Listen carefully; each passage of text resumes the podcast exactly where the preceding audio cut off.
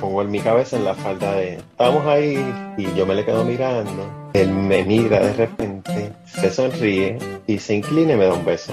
Mientras sonaba Faithfully de Journey.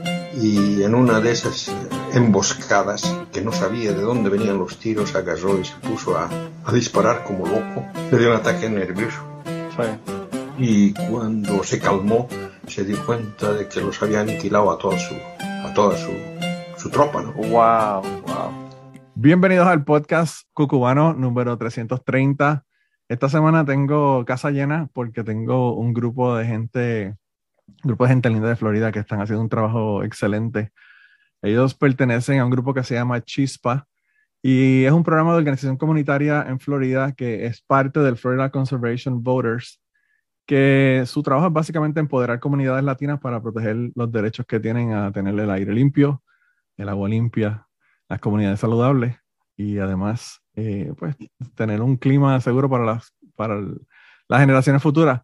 Cosas que parecerían obvias que todos deberíamos tener, ¿verdad? Pero pues a veces es un poco complicado el conseguir todas esas cosas como aire limpio, agua limpia. Y tenemos varias personas aquí. Yo lo que, lo que decidí fue que la forma más fácil de que ustedes asociaran eh, nombres con voces para que no se nos pierdan las personas que nos están escuchando es que ellos mismos se presentaran. Eh, así que si quieren, eh, comenzamos con, con, ustedes, se presentan y, pues después arrancamos con la conversación. Saludos, buenas tardes. gracias por invitarnos. y yo soy María Rebelles, soy la directora de Chispa Florida. Hola Manolo, mi nombre es José Javier eh, Pérez. Yo creo que yo soy el más nuevo del grupo. Este, trabajo como organizador comunitario. Y hoy, pues, ciertamente tienes casa llena porque estamos todos reunidos hoy en nuestra sede aquí en, en el área, el distrito histórico de Kissimmee. Hola, mi nombre es Susana Restrepo, soy la organizadora comunitaria del área de Kissimmee y Orlando. Hola, eh, mi nombre es Cristian López Arce, eh, soy la directora de comunicaciones eh, y bueno, así la directora de comunicaciones, pues trabajo Chispa, donde esté. Nosotros estamos ahora mismo en Central Florida, en la Florida Central, todo lo que es Orlando y y también el área de Tampa. Saludos, Osvaldo Fonseca por aquí, eh, organizador digital. Y ya, ya, esos son todos todo lo que estamos de, acá. tenemos a todo, el combo, el combo agrandado tenemos en el día de hoy. Quizás no todos van a, hablar, ¿verdad? Pero eh, eh, quería que todos se presentaran porque pues los, los, estoy viendo ahí a todos y digo, wow, qué chévere que, que están todos ahí. Eh, yo, eh, el asunto ambiental es cercano a mi corazón porque eso fue lo que yo estudié y eso es lo que hago, ¿verdad? Y además de eso, pues trabajo como voluntario con el Citizens Climate Lobby. Y cuando Gary Gutiérrez, que fue la persona que me, me puso en contacto primero que nada con Aurora, y Aurora fue la que me puso en contacto con ustedes, Aurora Rivera, pues eh, él me dijo que, que, debía de tenerlos en el programa y yo dije, bueno, qué, qué, chévere, porque pues realmente me interesa saber el trabajo que están haciendo allá en, en, el área de Florida, porque estaba viendo su página, estaba viendo su página de Facebook y el trabajo es bien parecido a lo que nosotros hacemos acá con el Citizens Climate Lobby, pero pues no voy a poner palabras en su boca, si quieres cuéntanos eh, qué, qué, es lo que. ¿Qué es lo que, qué es lo que hacen ustedes allá en, en el área de, de donde están en Florida? Pues fíjate, mira, eh, el, trabajo de Chispa es varias, varias capas, ¿verdad? Nosotros hacemos mucha educación comunitaria y básicamente te digo, si nosotros tenemos un evento, por ejemplo, el Banco de Mujeres, donde nosotros nos vamos un día a un centro comercial o abrimos las oficinas de Chispa y ahí tenemos productos femeninos, ¿verdad? todo tipo de productos femeninos, inclusive pañales de niños, toallas sanitarias, todo esto, pero hechos con productos reciclables y ecoamigables. Las personas vienen, se educan, pero a la misma vez tenemos conversaciones con ellas eh, acerca de por qué es importante que, primero esto, que, que cuando, que cuando consumas, eh, lo, lo, consumas con conciencia a, a, tu, a, tu, efecto a largo plazo en el planeta y además porque hay legislaciones, ¿verdad? Eh, a favor de la mujer que deberían tenerse en consideración. Eh, el mismo proceso educativo lo tenemos en diferentes eh, foros, ya sea en las escuelas, hemos tenido noches literarias en la escuela, tenemos, tuvimos un evento grandísimo que se llamó Kissimmee Green, que era una feria comunitaria ecológica, ¿verdad?, de, de educación ecoambiental, pero a la misma vez hubieron eventos culturales y a la misma vez estuvimos casi un año entero haciendo una encuesta de justicia climática en las comunidades hispanas. Y en esta encuesta, eh, me ha llamado Survey, como dice nuestro primo gringo, eh, eh, tuvimos 2.000 conversaciones a través del estado de la Florida. Realmente se cuantificaron 1.025, donde queríamos saber cuáles eran las posturas de las comunidades este, latinas acerca del medio ambiente, si entendían el impacto que esto tenía en su economía, si, si les parecía, si no les parecía, qué es lo que ellos entendían, inclusive cómo ellos se veían ellos mismos dentro de la situación, ¿verdad?, del medio ambiente en la Florida y qué injerencia ellos entendían que tenían la, la política y las pólizas públicas eh, en cuanto al medio ambiente. No sé si tienen el dato de todo lo que pasó en Florida el año pasado, pero el año pasado Florida fue como una película de misterio eh, de horror. Eh, Nightmare on Elm Street. Era como un, como un episodio de ciencia ficción. Las aguas verdes por un lado, la marea roja por otro, eh, se vira Piney Point, que es una planta de, de, de fosfato, se mueren mil manatíes, se cae un edificio en Miami eh, el Glasgow determinan que Miami es la ciudad que más rápido va a irse debajo del agua. Eh, todavía teníamos, tenemos puertorriqueños que vinieron de María viviendo en hoteles. teníamos gente que vino desplazada de los huracanes ETA y OTA. Tuvimos inundaciones. O sea, esto era como una locura. Eh, y, todo, en y todo en medio de una pandemia mundial para completar El, el, el cuadro.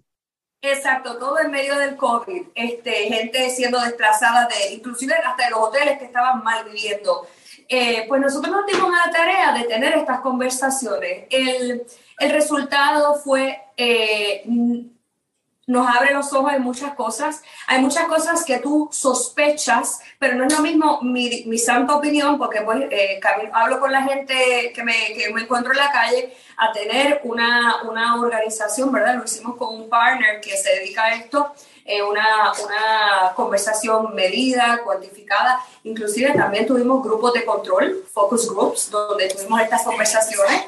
Así que eh, fue, fue interesante. Y a raíz de, este trabajo que tuvimos estas 2.000 conversaciones en la comunidad, empezamos a recoger lo que era importante para ellos y ellas, que se legislara a nivel de la legislatura de, la Florida. La, la, sesión legislativa de la Florida dura tres meses, ¿verdad? De enero a ya final de abril va terminando.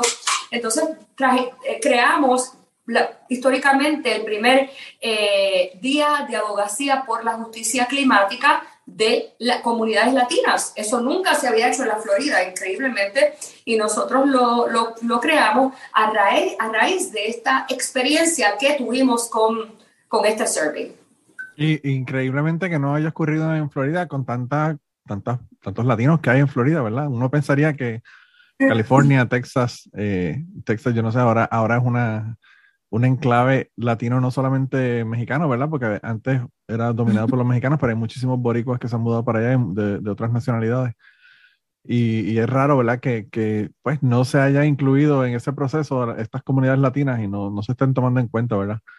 Eh, Mucho de esto para nosotros en nuestra experiencia ha sido intencional, este, Manolo. Nosotros, por ejemplo, eh, cuando empezamos a montar el proyecto de Chispa, encontrábamos, encontramos que no había periodistas hispanos o hispanohablantes eh, de clima aquí en la Florida. Eh, los proyectos, este, por ejemplo, a nivel mundial o noticias a nivel mundial eh, de, acerca de calentamiento global, que se suba, que cuando están subiendo los niveles de las aguas y todo esto, salía en inglés y muy poco en español y casi nada de reporteros locales en español. Entonces, hay un poco de diseño de, desinformación para nuestras comunidades aquí realmente. Y es, y es, triste porque realmente esas comunidades, las comunidades latinas, las comunidades negras en los Estados Unidos, son las comunidades que en muchas ocasiones son las más que se afectan, ¿verdad? Con estos asuntos ambientales. Eh, y pues no están incluidos en la conversación, sino que pues la conversación se va eh, con, con, los, eh, pues, las personas blancas, las personas que tienen más dinero, las personas que, que, pues, que que tienen acceso a esa información y que pueden tener acceso a, difundir este tipo de, ideas que ellos tienen, ¿verdad? Eh, yo eh, no sé, cuando pienso en Florida, pienso en toda la política de Florida y me imagino que para ustedes debe ser súper complicado porque ustedes también trabajan con políticos de Florida, con, ¿verdad? con todo este proceso de, de, comunicarse con ellos, decirle cuáles son sus inquietudes y todo lo demás. ¿Cuán difícil es el asunto de uno trabajar con los políticos allá en Florida y quizás estoy preguntando con conocimiento porque yo trabajo con CCL aquí en, en Kentucky, que más o menos lo mismo me imagino, pero, pero eh, quería saber cuál fue su experiencia, cuál ha sido su experiencia con los políticos allá. Mira, eh, aquí en Florida nosotros eh, primero tenemos hasta los climate deniers, ¿verdad? no existe el COVID, el calentamiento global no existe, tenemos, este, ¿verdad? Todo esto es la, la obra de Dios, o, pero también tenemos mucha gente que realmente eh, quiere saber. También nosotros tenemos aquí campeones del clima, ¿verdad? Porque, por ejemplo, nosotros tenemos una Aida Escamari, tenemos un Carlos Guillermo Smith, que quizás sean minoría, pero existen. Y también tenemos el fenómeno donde empresas multimillonarias, como toda esa empresa eh, detrás del el azúcar, eh, que se crea en los Everglades, que es directamente una amenaza hacia el clima, una amenaza a, nuestras comunidades directamente, ponen dinero, millones de, dólares detrás de cabildeo. Eh, entonces, obviamente son sus voces las que se escuchan y no las de nosotros. Así que es mucho trabajo. Eh, es también eh, mucha certeza y mucho convencimiento de que esto tiene que cambiar eh, mucho esfuerzo y bueno, yo creo que a veces un, un poquito una, una, dosis, una dosis de optimismo ciego. O sea, yo voy a tocar esta puerta y si tú me la abres, yo voy a tener una conversación contigo y si tú no me la abres, por lo menos eh, un flyer te voy a dejar, tú sabes. Eh, pero se manejan, se, manejan esas, esas aguas eh, por ejemplo, si yo voy a tener una conversación con un representante de Tampa, me voy a asegurar que voy a llevar gente de Tampa conmigo, ¿verdad? Porque ellos de una forma u otra saben que, que son su, su, electora, su electorado. Así que definitivamente este, y, y el, el, gobernador que nosotros tenemos aquí en la Florida, que no hace tampoco las cosas más fáciles. Él, por un lado, dice que quiere hacer cosas por el ambiente, pero por otro lado, las cosas que hace son superficiales. Te voy a poner un caso específico. Mencioné ahorita en la conversación las muertes terribles de manatíes. Acaban de aparecer ya esta temporada 85 cadáveres de manatí de una especie que ya está en peligro de extinción. Y entonces la solución que hay en la brillante estado de la Florida es, ah, pues vamos a echarle lechuga a, a los manatíes. O sea, lo, eh, sabemos que esto es insuficiente. O sea, nada, pues vamos a echarle un salad bar ahí a los manatíes y, pues, y que coman sabemos que esto se queda corto, esto no es lo que ellos comen, este, esto es una, una solución que es este, eh, insostenible. No solamente eso, sino eh, que, que, puede hacer una lechuga en el agua para un manatí cuando el manatí se murió porque le dio un, bote, le dio un, le dio un cantazo. O sea, no, tiene sentido. inclusive los que murieron de hambre, ¿verdad? Los que murieron de hambre es más fácil decir, ah, pues vamos a echar toneladas y toneladas de lechuga donde ellos se sientan a invernar, versus decir, no, realmente lo que hay que detener es la crianza de estas algas que se están sobrealimentando por el nitrato y por el abono que no se controla porque queremos que el azúcar crezca y que los parques tengan áreas verdes y entonces eso cae en las, en las aguas y, no deja que el, el, alga de fondo que necesita fotosíntesis y necesita el sol durante el verano para que el manatí se la pueda comer en el, en el, invierno. No, vamos a echarle lechuga. O sea, es, es, es, es, insultante. Sí, no tiene sentido. Yo, yo él, tuve una experiencia de que hubo un compañero podcastero de Puerto Rico que tiene un podcast que se llama Curiosidad Científica y él hizo un video, ¿verdad? Ellos se fueron a kayakear, él y un amigo que fue a visitarlo que también es podcastero. Y, y cuando fueron a, hacer el kayaking, pues se, dieron cuenta de que había marea roja. Entonces empezaron a hablar de la marea roja, de que, que lo causaba y todo lo demás. Y, y, yo vi unas cosas que estaban correctas, vi dos o tres cosas que estaban incorrectas. Y, y yo le dije, bueno, si quieres, yo podemos hacer un programa para hablar sobre lo que la experiencia de ustedes y, cómo eso fue lo que se afectó, ¿verdad? Hicimos un programa sobre cómo, cómo el, cambio climático afecta la, la marea roja y, y, cómo es una lo que llaman un snowball effect, ¿verdad? Que comienza con una cosa y otra cosa afecta a otra y afecta a otra, afecta a otra y, tú sabes, todo, todo eso, eh, la muerte, por ejemplo, de peces que aumenta los, los, nutrientes en el agua, lo que hace es que básicamente contribuye, ¿verdad? A toda esta cosa para que los corales y, las hierbas marinas y todo lo demás no pueda, no pueda funcionar, ¿verdad? Entonces, eh, yo, yo eh, lo, lo, vi, ¿verdad? En, en, en, vivo, la marea roja, porque yo estaba en el kayak. Eh, y, y, de verdad que es terrible, o sea, y además de eso, Florida también tiene la presión de que han tenido un montón de especies introducidas, ahora mismo tienen las boas en, en, los Everglades y están fuera de control, o sea, eso no hay forma de, pararlo. Yo tengo un compañero que estudió conmigo en la maestría, que se fue a trabajar para allá, para, para Florida, tratando de capturarlas para eliminarlas y, eso es imposible. O sea, ellos lo que hacían era que ponían una, una hembra en una jaula y tenían una jaula doble. La jaula de adentro tenía una hembra, la jaula de afuera era abierta, cosa de que entraban los machos y no podían salir.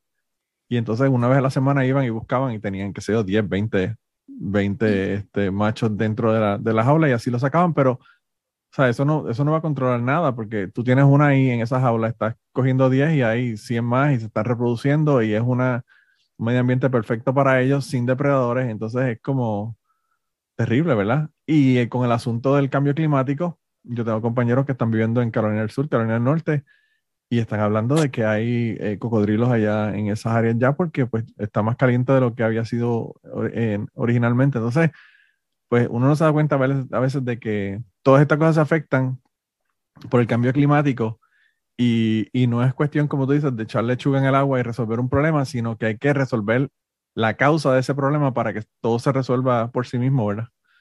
Eh, eh, eh en, el caso de, en el caso de nosotros en Chispa también, o sea, nosotros tenemos que ver a, a, las comunidades, sobre todo a las comunidades latinas, negras, desplazadas, las comunidades indígenas, como parte de este medio ambiente. Entonces, nosotros no somos, ah, no, no es el medio ambiente y el ser humano, no. El medio ambiente, el ser humano eh, es, es, otra, otra víctima más, ¿verdad? Sobre todo estas, estos que no están en la mesa, estos que no son los que están escribiendo la política pública, que no son los millonarios dueños de la azucarera, estamos ahí como parte de, de otro casualty más. Eh, la situación de Puerto Rico, ¿verdad? Eh, la situación de, de, aquí, o sea, desplazamos las comunidades, compramos sus propiedades a, a precio de, de, pescado a, a bombao, inflamos este, los precios de una manera astronómica y usted ya no tiene dónde vivir. Y ahora esto es un playground.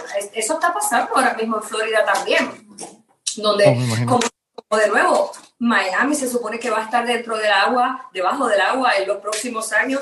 No importa, nosotros podemos ponerle pompas como, como en Venecia y como en Luisiana y como en Holanda. Eventualmente vamos a estar debajo del agua y quién va a pagar por esas pompas. Pues entonces están desplazando comunidades ancestrales como Little Haiti, como Alapata, que eran comunidades pobres de trabajadores, ah, porque eso sí están en la tierra seca es terrible. Y, Florida, que tiene tanto, tantas áreas anegadas dentro del estado como tal, si además de eso comenzamos a, reducir las costas porque empieza a, entrar ese, el, océano, ¿verdad? Hay un montón de, de ciudades que si no tienen esas bombas que están sacando el agua, estuvieran bajo el agua ya. Eh, o sea que, que, incluso aún haciendo todo lo que tenemos que hacer para hacer net zero ahora mismo, todas estas cosas van a seguir ocurriendo porque esto eh, va a tomar tiempo, ¿verdad? De que esto se, se corrija. Eh, de verdad que, que es, un asunto bien complicado y siempre, por lo menos yo lo que veo con las personas que, que trabajo, ¿verdad? Con los, los eh, las personas electos, ¿verdad? Por nosotros. Eh, pues es que están haciendo, están haciendo cosas, pero siempre las hacen 10, 20 años, 20 años atrasado, ¿verdad? Todavía están discutiendo si se va a hacer algo eh, o no se va a hacer algo con, con el poner un precio al carbono, por ejemplo, eh, ahora mismo el Build Back Better de Biden se cayó, así que todas las cuestiones ambientales que tenía eso también se cayó. Eh, y hay que empezar de cero de nuevo. Entonces es una, es una pelea, es una tontería. Yo aquí me reuní con, un, con mi representante, ¿verdad? Eh, yo estoy en el distrito, distrito 1 en Kentucky. Y él es agricultor y entonces él, yo me reúno con él y me dice que pues que él cuando va a su finca ahora en, en, en el invierno, él antes podía moverse, ¿verdad? Con su pico por toda la, por todo el área de, de, su finca para darle comida a los animales, porque él es agricultor. Y pues ahora se da cuenta de que se está hundiendo porque pues ya, ya la tierra no está congelada durante el invierno, obviamente porque está más caliente de lo que estaba. Eh, pero aún él afectándose directamente con una cuestión que está ocurriendo, pues no, no tiene las bolas en su sitio, ¿verdad? Para decir, bueno, yo tengo que entonces empezar a hablar de esto y a decirle a la gente, mira, esto está pasando y tenemos que hacer algo porque se nos va a afectar la agricultura. Eh, entonces, pues es, es, como que bien complicado. Hay, hay tanto, tanto dinero detrás de las fuerzas opuestas a las que nosotros tenemos, ¿verdad? Que, con las que estamos trabajando para hacer estos cambios a nivel de gobierno, que, que, es bien difícil, o sea, tiene que ser una, una cantidad de, de, de personas eh, sustancial para que ellos puedan ver que realmente les conviene hacer un cambio, porque si no les va a costar, ¿verdad?, el, el, el puesto que tienen. Pues, eh, basado en eso fue, eh, esa fue parte de las conclusiones a las que nosotros llegamos eh, con nuestra encuesta y, y, realmente me gustaría que los dos organizadores y nuestra directora de comunicaciones que participamos bastante hablaran un poco del proceso. Mira, yo me di cuenta que cuando tú hablabas con las personas en su idioma y en sus términos, ya las personas están pensando en todo eso. Eh, las personas están claras que el clima les ha afectado. Las personas están claras que no hay ninguna razón por las que se vaya a morir alguien eh, poniendo un techo o recogiendo una fruta, que nada de eso es justo. Entonces, pienso que si nosotros seguimos teniendo las conversaciones eh, que sean educativas y adecuadas con nuestra gente en su idioma y, sus términos, eh, pronto van a haber oficiales electos que no, van a, no se van a elegir nada más nunca si no tienen posturas eh, claras y, y, y, adecuadas y correctas en referente al clima. Yo, yo entiendo que estamos, eh, si, mientras más eduquemos a nuestra gente, más nuestra gente va a amarrar un tema con el otro. Y yo pienso también que son las personas que, como te digo, que, que, son las personas que más se afectan, que son las personas que tienen más que perder en este asunto. Eh, y, y, pues realmente yo he leído artículos y he leído, ¿verdad? Eh, trabajos que se han hecho sobre, sobre preocupación por asuntos ambientales en, en diferentes comunidades y lo que he visto es que las comunidades hispanas o latinas son una de las comunidades que más preocupadas están por el asunto del cambio climático, por ejemplo. Eh, y yo no sé, yo, yo me crié en Puerto Rico eh, hasta que tenía 28 años y a mí todo el tiempo me estaban hablando de proteger el ambiente, me estaban hablando del cambio climático, me estaban hablando de todo este tipo de cosas. Y aquí esto, ahora es que se está comenzando a hablar de esto, pero yo me acuerdo que en la década de los 80 y los 90 en Puerto Rico a mí me estaban hablando de esto ya. Entonces yo pienso que parte de la, de, de la educación está de, de, ser conscientes de este tipo de problemas es lo que hace que pueda haber una, un, un, una concientización de la gente. Eh, pero pues también veo que la gente está tan preocupada y con tantas cosas en, en, la vida que es bien difícil pues uno lograr que, que las personas se envuelvan con esto. Eh, no sé. De hecho, Manolo, te iba a decir que en ese comentario, la encuesta que hicimos dice que el 93% de los hispanos les preocupa el tema del cambio climático. O sea que, que es, un, es, un, mito decir que los hispanos no, no les importa el tema, menos aún cuando nosotros vivimos las consecuencias del cambio climático. La gente que llegó aquí, los 50 mil, los 60 mil desplazados que llegaron de Puerto Rico luego del paso del huracán María. Ese es un número mal contado, ¿no? Hay quien sí. dice que fueron más, dice que fueron menos. Pero lo que te digo es que, que es un mito es subestimar eh, la preocupación de los hispanos. Simplemente es que a los hispanos no necesariamente nos dan la, la, oportunidad de expresarnos en nuestro idioma, ¿no? Y esta encuesta fue ese vehículo. Fue un, una manera en que los hispanos pudieron eh, contar lo que les preocupaba en su idioma, porque las, los que los entrevistaban hablaban su mismo, su mismo idioma, ¿no? En su acento. Claro, claro. Eh, y esto te lo digo de corazón, eh, y sé que, sé que fue algo que hablaste con, con Aurora cuando estuvimos cuajando la posibilidad de esta entrevista. Eh, yo estuve muchos años trabajando cubriendo temas ambientales como periodista. Eh, pero cuando tú eres periodista, tú eres un, es como cuando tú vas a un juego de baloncesto, tú estás sentado en los bleachers viendo el juego. Ahora en Chispa yo estoy jugando el juego. estoy jugando el juego. Eh, es una oportunidad de poder trabajar directamente con, con, el tema ambiental y con la comunidad, junto con mis compañeros, con Osvaldo, eh, con Crisia, con, con Susana, porque hay un terreno fértil, ¿no? La gente en su corazón sabe que algo está pasando que las cosas no, no están muy normales como antes, que los, los momentos fríos son cada vez más fríos, que los veranos son cada vez más calurosos, que la temporada de huracanes se asoma y nos preocupa porque los huracanes cada vez son más terribles. Y la pregunta es, la pregunta es no, el comentario es, algo está pasando en el clima. Claro, claro que sí, son las consecuencias, son los efectos las consecuencias de, las acciones antropogénicas, los, seres humanos eh, contaminando, los seres humanos alterando el balance eh, de, las cosas, ¿no? Así que eh, hay mucho trabajo de mitigación, hay un, mucho, mucho trabajo de, de, damage control, como decimos en, en, en Carolina, donde yo soy. Sí. en, en, Boricua, en, en Boricua, hablando en Boricua.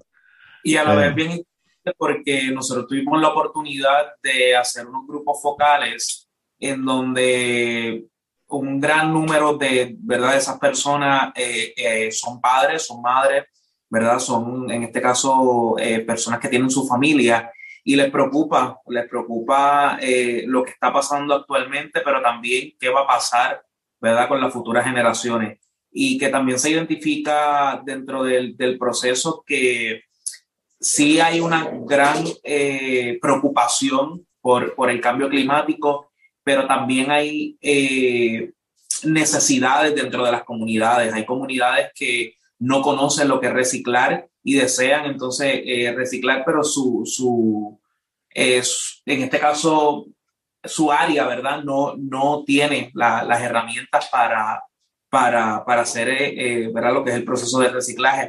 So que hay mucho camino por recorrer y en este caso, ¿verdad? Nosotros en Chispa nos, nos dedicamos también a, a, lo que es la educación, eh, ¿verdad? Porque hay mucha información, pero es bien importante que también llegue a la gente y de la única forma, ¿verdad? Que esa información llega a las personas no es solamente dándosela una vez, ¿verdad? Dándole la información una vez, sino continuamente para crear esa conciencia, ¿verdad? Y que ese mensaje también eh, pase a lo que son las futuras generaciones y podamos disminuir ¿verdad? el impacto eh, que le estamos ocasionando al planeta y, y poder ¿verdad? crear un, un espacio eh, con agua limpia, aire limpio, eh, comunidades, ¿verdad? en este caso empoderadas y de igual forma también que puedan seguir ¿verdad? Esa, esa misión que, que es lo que nosotros queremos, ¿verdad? Compartir la información con la gente, que se eduquen y que la sigan compartiendo. Yo creo que es bien interesante y, creo que he aprendido con ustedes porque ustedes hacen un montón de actividades que no necesariamente están relacionadas directamente con el asunto ambiental, pero, por ejemplo, van y entregan, qué sé yo, toallas sanitarias, por ejemplo, eh, que uno pensaría que eso es una cuestión más eh, social que ambiental, pero tiene el twist ambiental de que están utilizando, ¿verdad? Productos que son, que son mejores que los productos que se hacen, eh, ¿verdad? En masa con estas compañías que realmente quizá no le importa un divino la cuestión ambiental. Eh, y eso pienso que es algo que me voy a llevar hoy y lo voy a tratar o lo voy a trabajar, ¿verdad? Acá en el, en el grupo de Citizens Climate hoy, porque a veces ellos hacen un montón de actividades, hacen conferencias, hacen, qué sé yo, ven películas, hacen tabling, que se van a un, qué sé yo, un mercado o lo que fuera, a hablarle a la gente. Pero yo pienso que se pueden integrar otro montón de cosas adicionales con la cuestión ambiental que nosotros, por ejemplo, aquí en Kentucky no estamos haciendo y que creo que sería interesante uno, uno ¿verdad?, eh, poder hacerlo.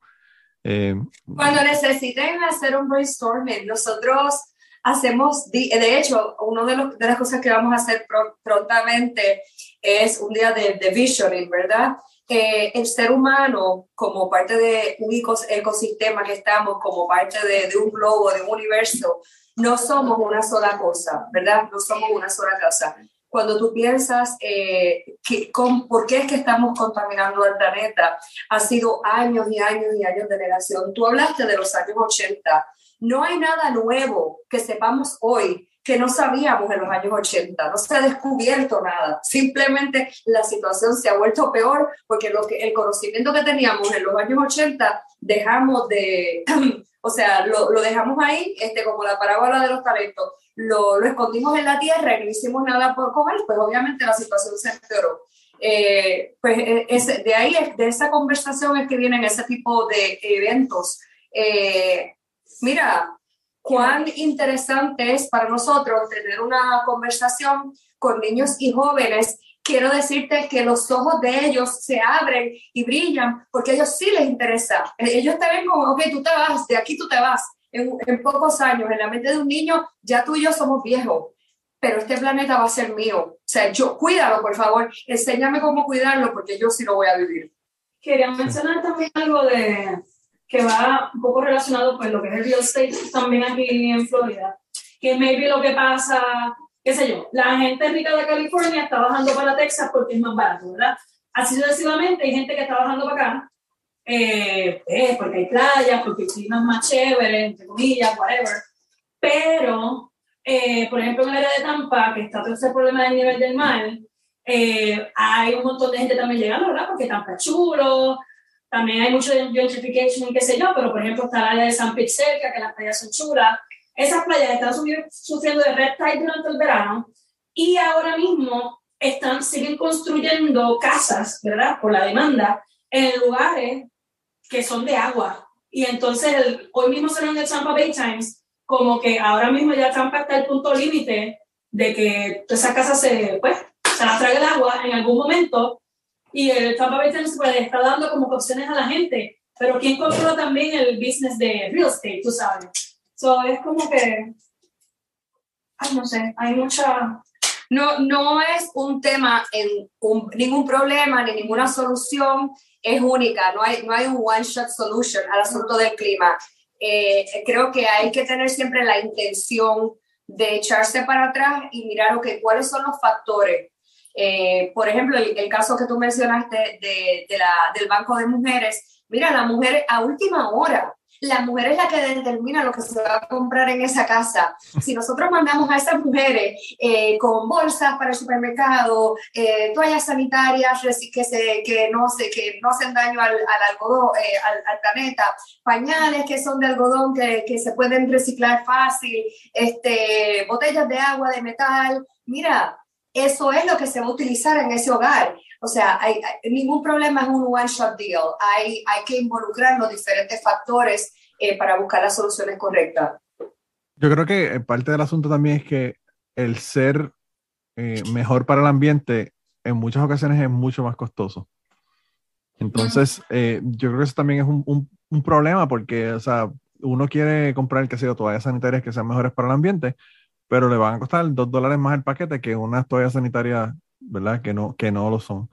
Entonces, lo que a veces yo le trato de explicar a las personas que, con las que me reúno aquí, eh, los políticos que me reúno aquí, es que realmente el costo de producción no está reflejando las externalidades de esos, de esos productos, ¿verdad? Ya tenemos, qué sé yo, eh, hacemos una Coca-Cola y no estamos calculando el, costo de qué va a pasar con esa lata de Coca-Cola después que se termine de tomar uno, o la botella, que es peor todavía, porque las latas las recoge todo el mundo, pero las botellas nadie las recoge para reciclarlas. Entonces, pues lo que básicamente tenemos que hacer es comenzar a, a, tener ese costo incluido en el producto, ¿verdad? Y si hacemos eso realmente, nos damos cuenta de que en muchas ocasiones los productos que son mejores para el ambiente son menos costosos que los productos que están afectando más el ambiente. La otra cosa que le voy a preguntar sobre, sobre Florida es, ¿todavía eh, siguen apareciendo eh, bolas de, de, aceite del liqueo que hubo en, en el Golfo o, ya eso bajó la intensidad o qué han escuchado ustedes sobre eso? Cuando, cuando hubo el, el, escape de, de, BP, ¿verdad? Que tuvo todo ese montón, es más en la costa oeste de Florida, ¿verdad? Pero hubo, una, una, hubo un tiempo en donde había muchísimo eh, petróleo, ¿verdad? Apareciendo en, la, en las costas. Mira, te voy a decir que, que última, últimamente no han hablado de eso. Eh, podemos investigar y te lo dejo para otro episodio de Cucubaro. Si simplemente dejó de ser, o sea, el año pasado, el día que apareció el primer manatí muerto, esto se quería caer. Y ahora aparecieron esta mañana 85 y fue una nota mínima, ¿entiendes? So, no sé si dejaron de aparecer o simplemente la dejaron de cubrir. Sí, a veces, la, a veces el lo importante es lo que da los clics y la noticia es importante el primer día y el quinto día ya no. Es como en California, en California los fuegos eran un big deal. Ya nadie habla de los, de los fuegos, pero los fuegos todavía siguen, siguen quemando acres y acres y acres de terreno. Entonces, es como que a veces también los medios no, no, no contribuyen a, que, a que las cosas se mantengan, ¿verdad? En, en el, en el y Eso, fue, eso de los medios fue una de las cosas que cuando estábamos haciendo entrevistas, cuando hicimos una conferencia de prensa, para presentar los resultados del, del survey. Y una de las periodistas nos dijo como que, ¿cómo podíamos hacer nosotros para que este contenido, pues, esto promueva que la gente abra y haga los clics? Porque at the end of the day, los medios también son un business y no importa si la noticia afecta a mil personas o 500 mil, si la gente no la abre, pues los dueños del periódico no quieren que se cubra porque no deja dinero. Claro, claro. Pero mira que nosotros también, yo quiero agregar que desde Chispa hemos tenido muy buena relación con nuestros oficiales electos locales. Hemos tenido participación de ambos partidos, inclusión en nuestros proyectos y también hemos incluido mucho a los empresarios. Ellos nos han mostrado su interés por unirse y traer productos biodegradables para sus mismos restaurantes y compañías. Entonces lo hemos hecho en conjunto entre comunidad, entre empresarios oficiales electos gracias a uno de nuestros meetings, eh, pudimos ver que aquí en Kissimmee, eh, aunque recogen la basura, lo reciclable y la basura, cuando llega al vertedero se unía. Y por una de nuestras reuniones, un oficial electo estaba y se descubrió eso. Ahorita ellos van a quitarle el contrato a la compañía que tiene de la basura y van a implementar proyectos que vayan más enfocados al verdadero reciclaje.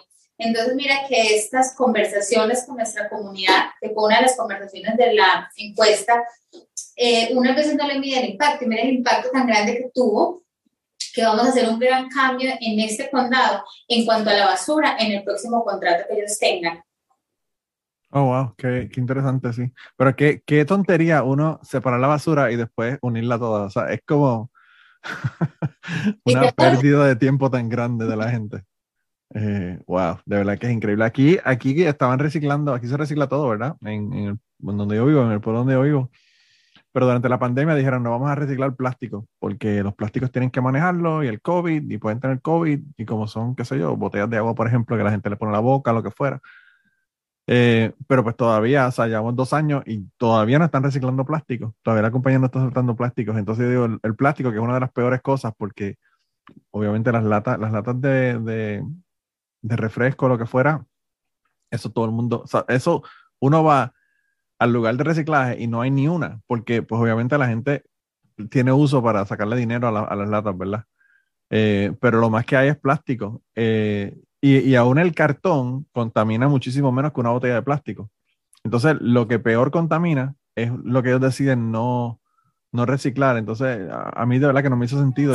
como si la lata o el cartón o la bolsa no pudieran haber estado en contacto con COVID también, o sea. Claro, o sea, cuando, cuando comenzó el COVID, todo el mundo estaba echándole el lisor a, las cajas de Amazon cuando le llegaba a la casa porque pensaban que también lo podía tener. O sea, que ¿cuál es la diferencia entre un cartón, una botella, una lata? O sea, las latas las están reciclando, perfecto. Y lo más seguro lo están haciendo porque están sacándole dinero, más dinero que a una, que a una botella de plástico. Porque también uno le pone la boca a la lata, o sea, eh, la excusa que están dando es una excusa estúpida.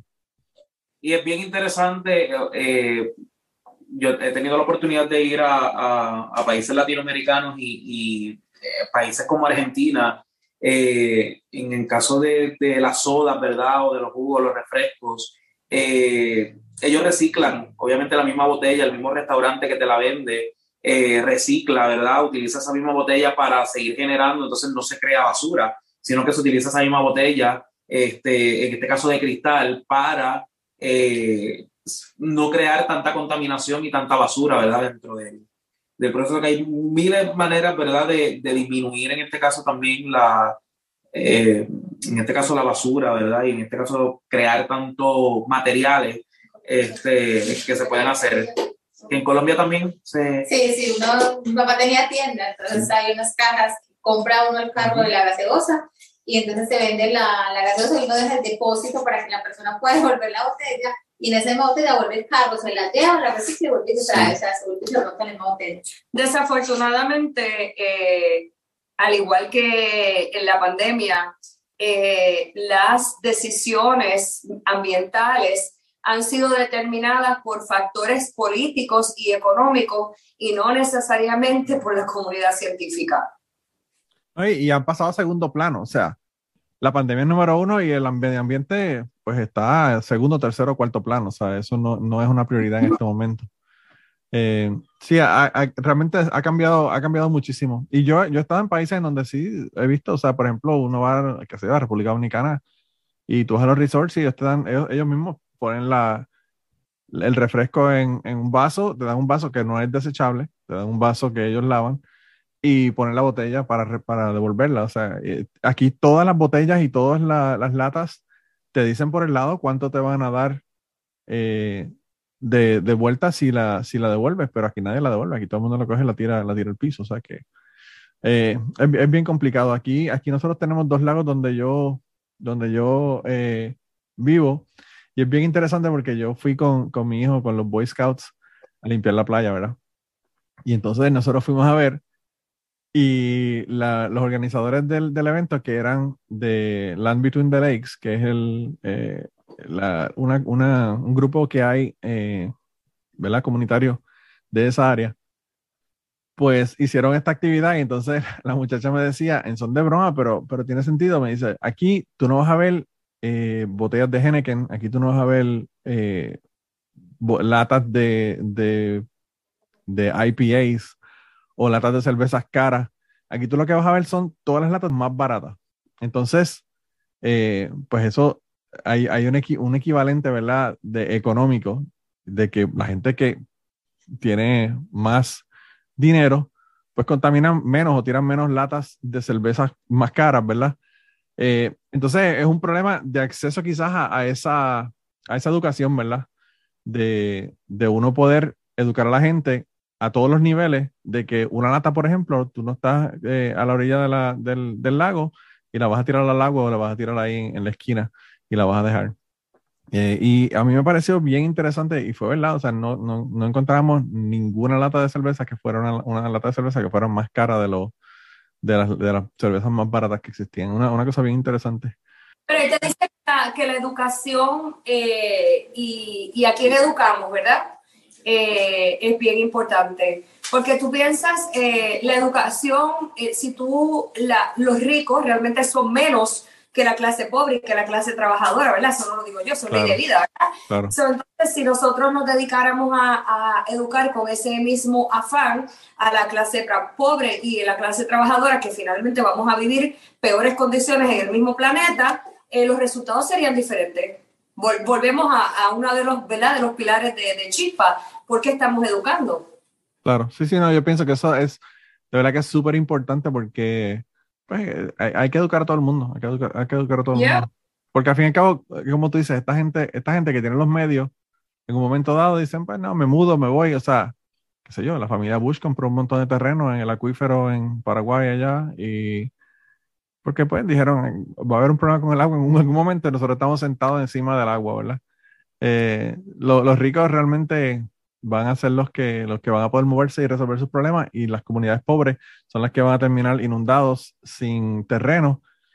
Y ahora mismo yo estaba leyendo unos artículos que estaban hablando sobre la seguridad nacional, estaban hablando de que, de que la, milicia de los Estados Unidos en general están muy preocupados porque estos desplazamientos de personas son eh, terribles para, para, los conflictos entre, entre países, ¿verdad?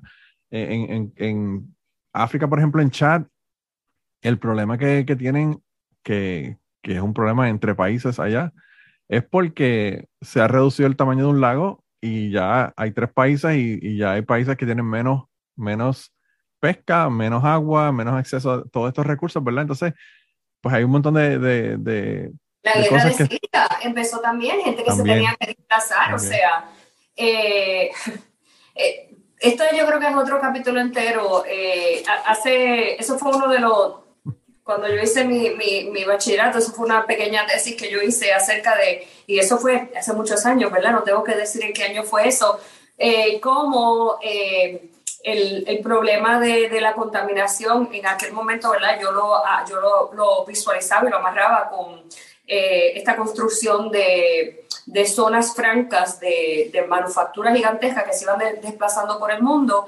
eh, iba a crear una crisis de, de, refugiados. Y, o sea, desafortunadamente estamos viendo eso. O sea, vivimos, hoy el mundo vive global, a nivel global una serie de refugiados. Y es un poco eh, como la, la, sátira de Netflix, este, Don't Look Up, ¿verdad? Eh, como tú dijiste, sí, la, gente eh, con potencial este, adquisitivo, pues hasta en el futuro se pueden comprar la, qué sé yo, el arca y montarse, irse para otro planeta. Eh, aquí nosotros nos vamos a quedar eh, paleando aguas verde azules este, y, y sargazos este, rodeados de peces muertos. Sí, es terrible, es terrible. Ya, ya están los millonarios construyendo eh, naves espaciales y yéndose en, en viajecitos de 10 minutos, gastando millones de dólares en lugar de utilizarlos para cosas más, más edificantes, ¿verdad? Pero bueno. Bochornoso. verdad que, uh, no sé, yo eh, a veces yo tengo discrepancias con, con mi querido amigo Agustín del podcast eh, Curiosidad Científica, que él estaba mencionando hace unos minutos. Y es porque él, está, él, él, se emociona muchísimo con todos estos, ¿verdad? Procesos tecnológicos y de, exploración del espacio y todo lo demás, pero yo lo que veo es un millonario que no tiene nada más, mejor que hacer con el dinero que gastarlo en, un viaje de 10 minutos a, a, salir fuera de la, de, de, ¿verdad? de la, de la atmósfera del mundo. Eh, no sé, de verdad que es bien difícil realmente. Mira, hoy salió una noticia eh, donde la República Dominicana anunció que va a tener un proyecto espacial. O sea, uno de los países pobres del mundo, donde vive gente en la calle. Eh, bueno, Estados Unidos es un país rico del mundo donde también vive gente en la calle, que, que quedemos claros. Claro, claro, claro. ¿Cuál es, si me parece ridícula la necesidad de un país como este de tener ningún tipo de proyecto espacial? Imagínate un país como República Dominicana que decida que quiere poner dinero de su, de su budget, ¿verdad? En, en, el, en, en, el, espacio, cuál es el propósito cuando todavía no hemos tenido una conversación seria a cómo resolver los problemas que tenemos sobre la Tierra. Así que ahí estoy completamente de acuerdo contigo. Vamos a mirar un poquito para abajo yo soy, yo soy un poco, no sé, tengo sentimientos encontrados con el asunto porque han habido muchísimos adelantos tecnológicos, ¿verdad? Y científicos eh, que han sido gracias a la exploración científica del espacio. Pero también veo gente diciendo, ah, no, vamos a ver cómo podemos hacer una comunidad en Marte. Y yo pensando, bueno, o sea, no podemos ni siquiera mantener limpia la Tierra. Y estamos pensando ya hacer una comunidad en Marte o, o, en otros planetas, ¿verdad? Eh, es una locura, de verdad. No sé, yo, yo pienso que es casi, casi risible el, asunto. Eh, pero mira, antes de que ya, ya estamos casi llegando a la hora, antes de, de irnos, quería que le, que le, dieran la información a la gente de cómo conseguir los eh, websites y todo lo demás, por si acaso quieren, obviamente, donar económicamente para, para, ayudarlos a ustedes, para contribuir con ustedes, o si quieren ser parte, ¿verdad?, del trabajo que ustedes están haciendo o tener más información sobre el grupo. Bueno, pueden conseguir en Facebook, Instagram, Twitter y TikTok como Chispa Florida, ¿verdad? Arroba Chispa Florida. Y también pueden entrar a nuestra página de internet, chispaflorida.org. Ahí automáticamente va a encontrar nuestra información tanto en inglés como en español y el link eh, para unirse a nuestras listas y para hacer cualquier tipo de donación y seguir apoyando nuestro trabajo eh, en nuestras comunidades. Pues yo, además de eso, quería decir a la gente que esto va a estar también, todos estos enlaces van a estar en la descripción del episodio. Así que si no quieren eh, escribir nada, van, abren el episodio, le dan clic y automáticamente van a todos estos lugares, ¿verdad? A la página de Facebook, al website y a todo lo demás. Eh, de verdad que yo, eh, no sé, pienso que como yo estoy tan interesado en este tema, pues me ha encantado tener una conversación con ustedes en el día de hoy. De verdad que le doy las gracias por, no solamente por llegar, sino por llegar todos, ¿verdad? Porque llegó, llegó, eh, eh, como les dije, el combo agrandado al principio. Así que de verdad que gracias por estar aquí conmigo hoy. Y gracias a, ti por invitarnos y por tenernos en cuenta. Eh, un placer y que se repita. Y además de eso, gracias Aurora por ponerme en contacto con ustedes y gracias a Gary Gutiérrez por darme el contacto de Aurora. Así que esto ha sido como una cadena de, de comunicación, eh, porque pues Gary, Gary fue el que, me, el que originalmente me dijo, wow, tienes que hablar con esta gente. Así que Gary me ha conseguido muchísimos, muchísimos este, invitados. Yo tuve una escritora de Puerto Rico que escribió un libro que se llama Los chulos de la pobreza aquí también y fue gracias a Gary. Así que últimamente me ha conseguido un montón de de invitados para, para el podcast. Gracias por, por ayudarnos, ¿verdad? Y, y, por cubrir, ¿verdad? Nuestro trabajo dentro de tu, dentro de tu podcast. Yo de verdad lo, lo único que espero, o, o, lo que más, con más deseo espero, es que, bueno, podamos trabajar no solamente allá en Florida, sino ustedes conmigo, porque pues yo estoy trabajando con CCA y estamos trabajando para lo mismo. Y creo que podemos aprender y compartir los dos, ¿verdad? Eh, me, estaba, me estaban comentando que ustedes eh, le había hecho el acercamiento del Citizens Climate Lobby y no sabían del Citizens Climate Lobby, así que qué bueno que ya, ya saben que no es una de estas organizaciones fantasma que pretenden ser una cosa y no son. así que, eh, pues, qué bueno que, que, que nos pusimos en contacto. Gracias. Y nada, la gente que está escuchando el programa, pues nada, la semana que viene voy a tener a Editorial Emergente, así que ese es el programa de la semana que viene, así que no se lo pierdan. Y vayan, dense la vuelta por allá por Chispa y vean el trabajo que están haciendo. Realmente yo eh, vi lo que están haciendo y estaba siguiendo la página de ellos de, Facebook y de verdad que están haciendo un trabajo excelente allá en, en, Florida. Así que todos los boricuas que están en Florida, por favor, vayan allá y, y entren a la página y, y contáctense con ellos. Y bueno, gente, se acabó lo que se daba. Gracias. Y antes de terminar el podcast del día de hoy, queremos dar las gracias a las personas que nos han ayudado, ¿verdad?, para hacer el podcast posible. Eh, la primera persona que quería agradecerles es a Raúl Arnaiz, que me hizo el logo de Cucubano. Eh, Raúl Arnaiz lo consiguen en patreon.com slash Raúl Arnaiz y allá pueden ver sus trabajos. Realmente Raúl es tremendo artista. Y además de eso, la canción del podcast la canta Maida Belén con Rafi Lina en la guitarra y Kike Domenech en el 4. Queremos darle las gracias también a ellos por permitirnos utilizar la canción para el podcast. Además de eso, a mí me consigues en patreon.com slash Manolo Matos o me consigues en Twitter como Manolo Matos y el podcast lo consigues como Cucubano Pod. Así que por allá nos puedes enviar mensajes, nos puedes decir eh, que nos quieres contar historias, te puedes autoinvitar a participar en el podcast. Siempre estamos buscando invitados nuevos que tengan historias interesantes, así que no, no dudes en llamarnos si tienes una historia que nos quieres contar. Y nada, espero que pasen una semana increíble y nos vemos prontito.